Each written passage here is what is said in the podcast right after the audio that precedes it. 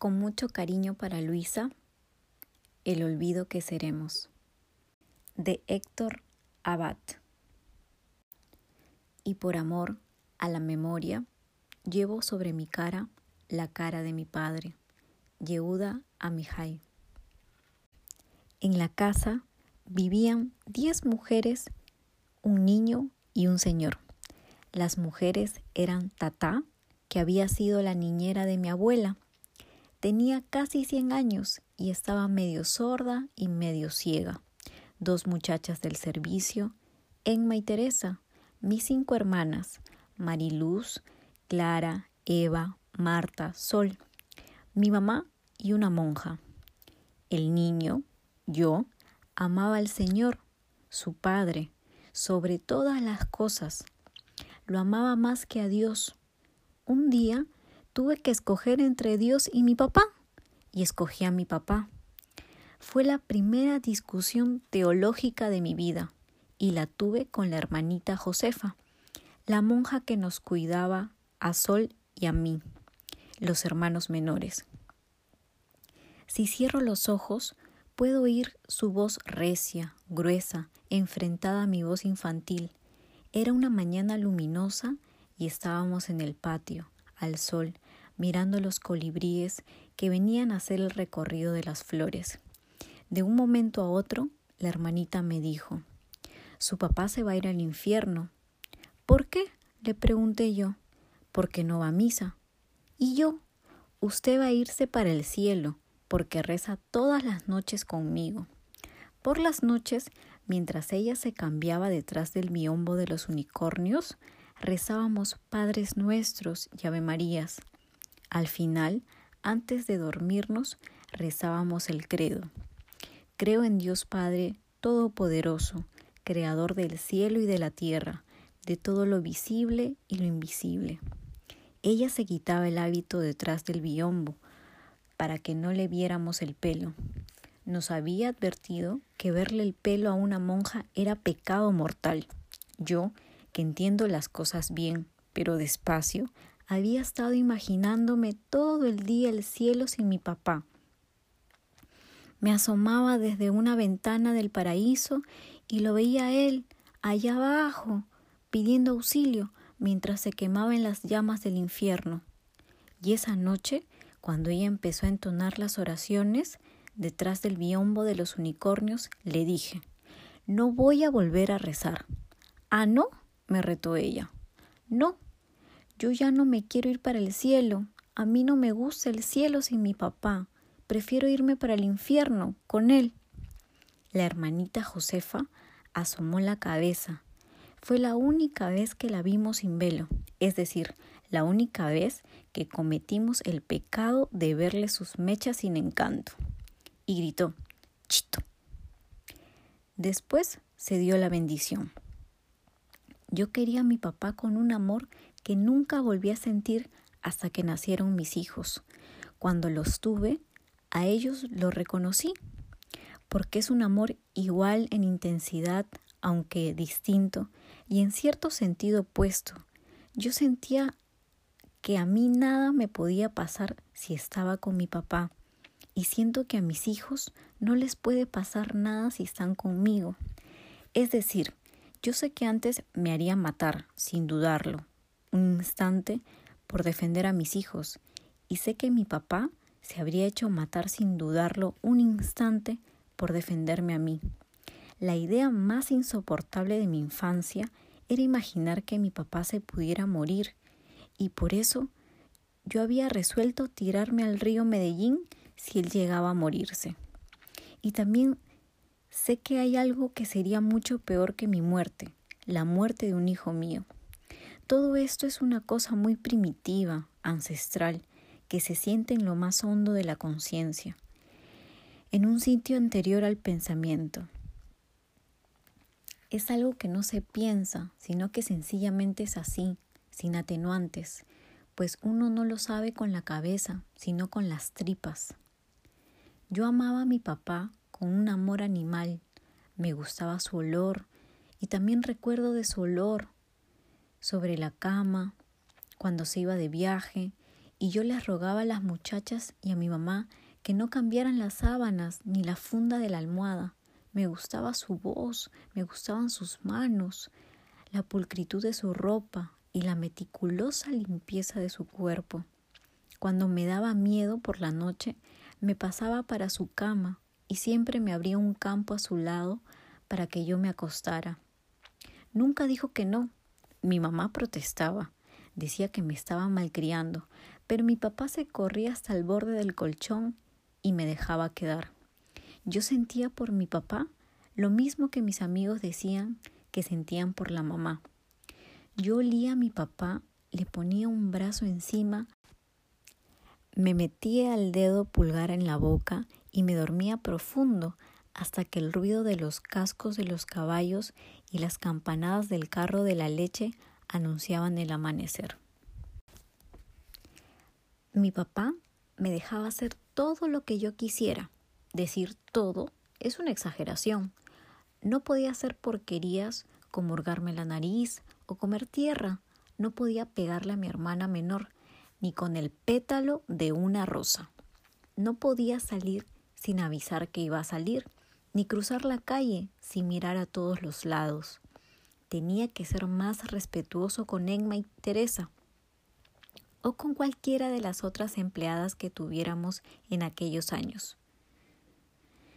Mariela Rosa Margarita, que con cualquier visita o pariente tenía que bañarme todos los días, lavarme las manos antes y los dientes después de comer y mantener las uñas limpias. Pero como yo era de una índole mansa, esas cosas elementales las aprendí muy rápido. A lo que me refiero con todo, por ejemplo, es a que yo podía coger sus libros o sus discos sin restricciones y tocar todas sus cosas, la brocha de afeitar, los pañuelos, el frasco de agua de colonia, el tocadiscos, la máquina de escribir, el bolígrafo, sin pedir permiso. Tampoco tenía que pedirle plata. Él me lo había explicado así. Todo lo mío es tuyo, ahí está mi cartera, coge lo que necesites. Y ahí estaba, siempre, en el bolsillo de atrás de los pantalones. Yo cogía la billetera de mi papá y contaba la plata que tenía. Nunca sabía si coger un peso, dos pesos o cinco pesos. Lo pensaba un momento y resolvía no coger nada. Mi mamá nos había advertido muchas veces. Niñas, mi mamá decía siempre niñas, porque las niñas eran más, y entonces esa regla gramatical, un hombre entre mil mujeres, convierte todo al género masculino. Para ella no contaba. Niñas, a los profesores aquí les pagan muy mal, no ganan casi nada, no abusen de su papá, que él es bobo y les da lo que le pidan sin poder. Yo pensaba que toda la plata que había en la billetera la podía coger. A veces, cuando estaba más llena, a principios del mes, cogía un billete de veinte pesos, mientras mi papá hacía la siesta, y me lo llevaba para el cuarto.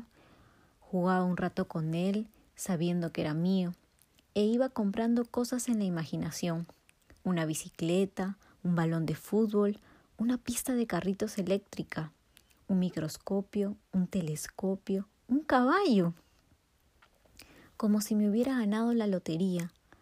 Pero después iba y lo volvía a poner en su sitio.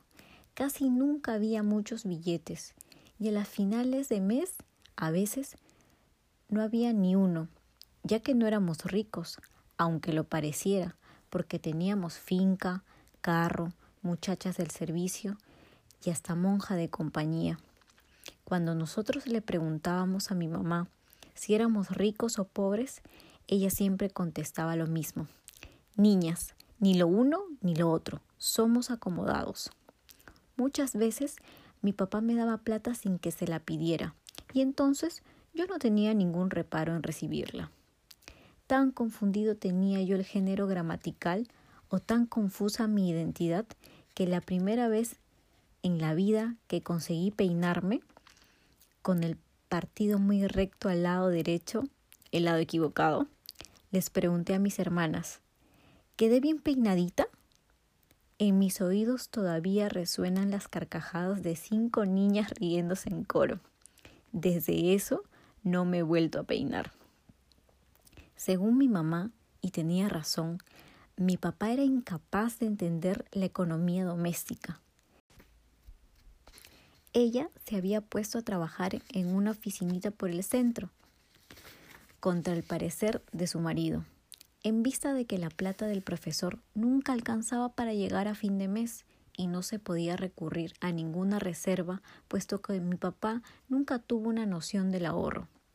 Cuando llegaban las cuentas del servicios, o cuando mi mamá le decía que era necesario pagarle al albañil que había cogido unas goteras en el techo, o al electricista que había arreglado un cortocircuito, mi papá se ponía de mal genio y se encerraba en la biblioteca a leer y a oír música clásica a todo volumen para calmarse. Él mismo había contratado al albañil, pero siempre se le olvidaba preguntar antes cuánto iban a cobrar por el trabajo. Así que al final cobraban lo que les daba la gana. Si mi mamá hacía el contrato, en cambio, pedía dos presupuestos, regateaba y nunca había sorpresas al final. Mi papá nunca tenía dinero suficiente porque siempre le daba o le prestaba plata a cualquiera que se la pidiera. Parientes, conocidos, extraños, mendigos, los estudiantes en la universidad se aprovechaban de él. Y también abusaba el mayordomo de la finca, don Dionisio, un yugoslavo descarado que hacía que mi papá le diera anticipos por la ilusión de unas manzanas, unas peras y unos higos mediterráneos que jamás llegaron a darse en la huerta de la finca. Al fin logró que pelecharan las fresas y las hortalizas. Montó un negocio aparte en una tierra que compró con los anticipos que mi papá le daba y progresó bastante.